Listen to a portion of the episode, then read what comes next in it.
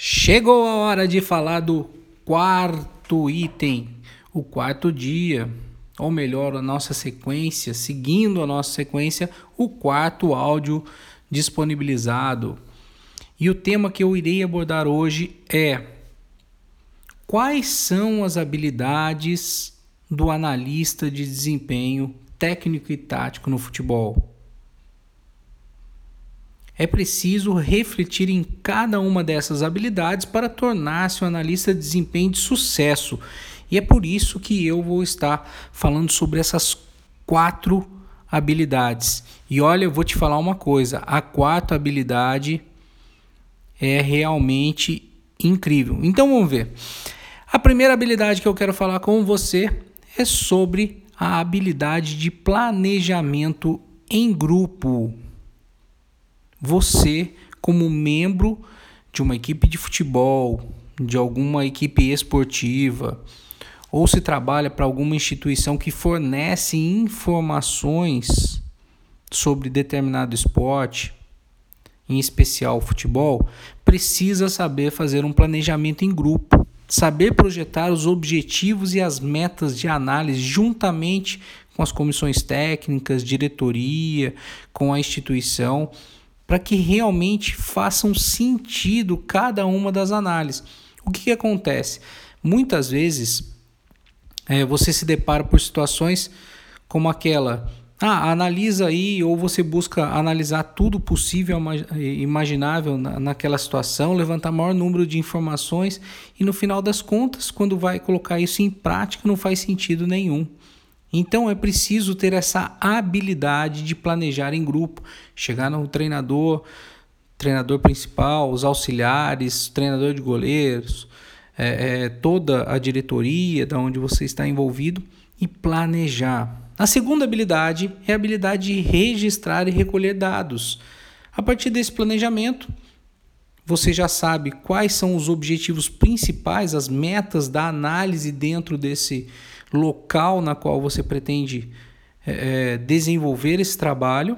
Aí sim, saber as diversas formas de registrar o evento e obter os dados que serão observados ou quantificados, sejam em treinamentos, sejam em jogos, utilizando-se de tecnologias ou não. Então, é, é, eu recebo diversos e-mails, mensagens, é, é gente perguntando, né? Todo dia para mim, qual software eu compro? E eu sempre falo, ao invés de pensar no software, pensa na metodologia, pensa no que você visa registrar e recolher de dados para depois escolher o software.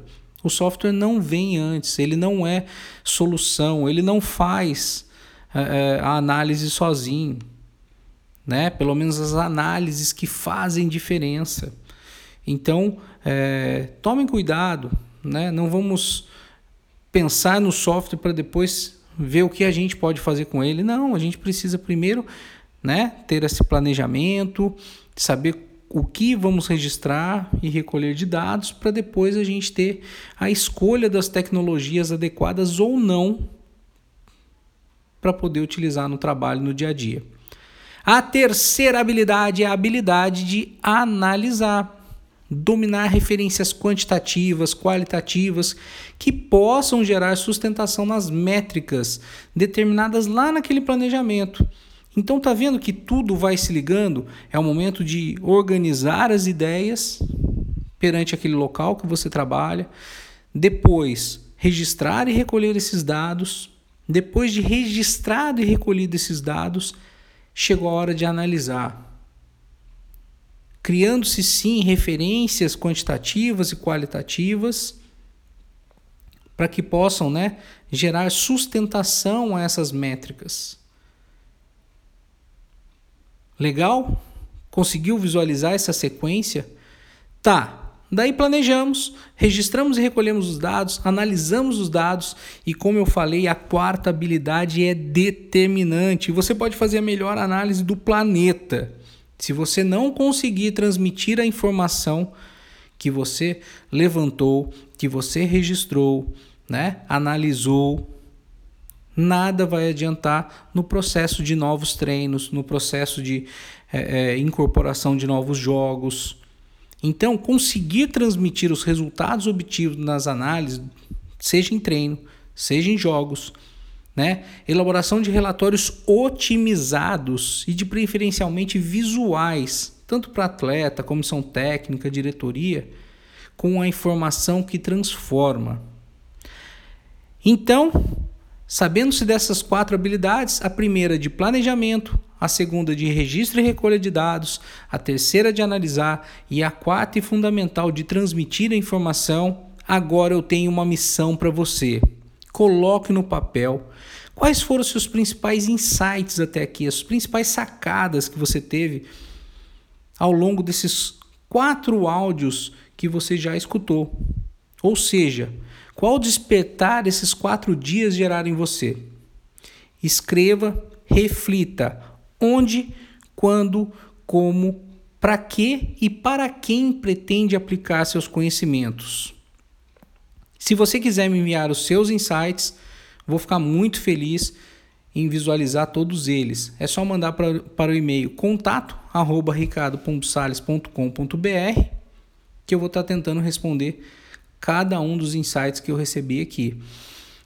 Para ajudar a relembrar o que conversamos nos quatro primeiros dias, vou deixar os tópicos aqui. O primeiro, o que é análise de desempenho.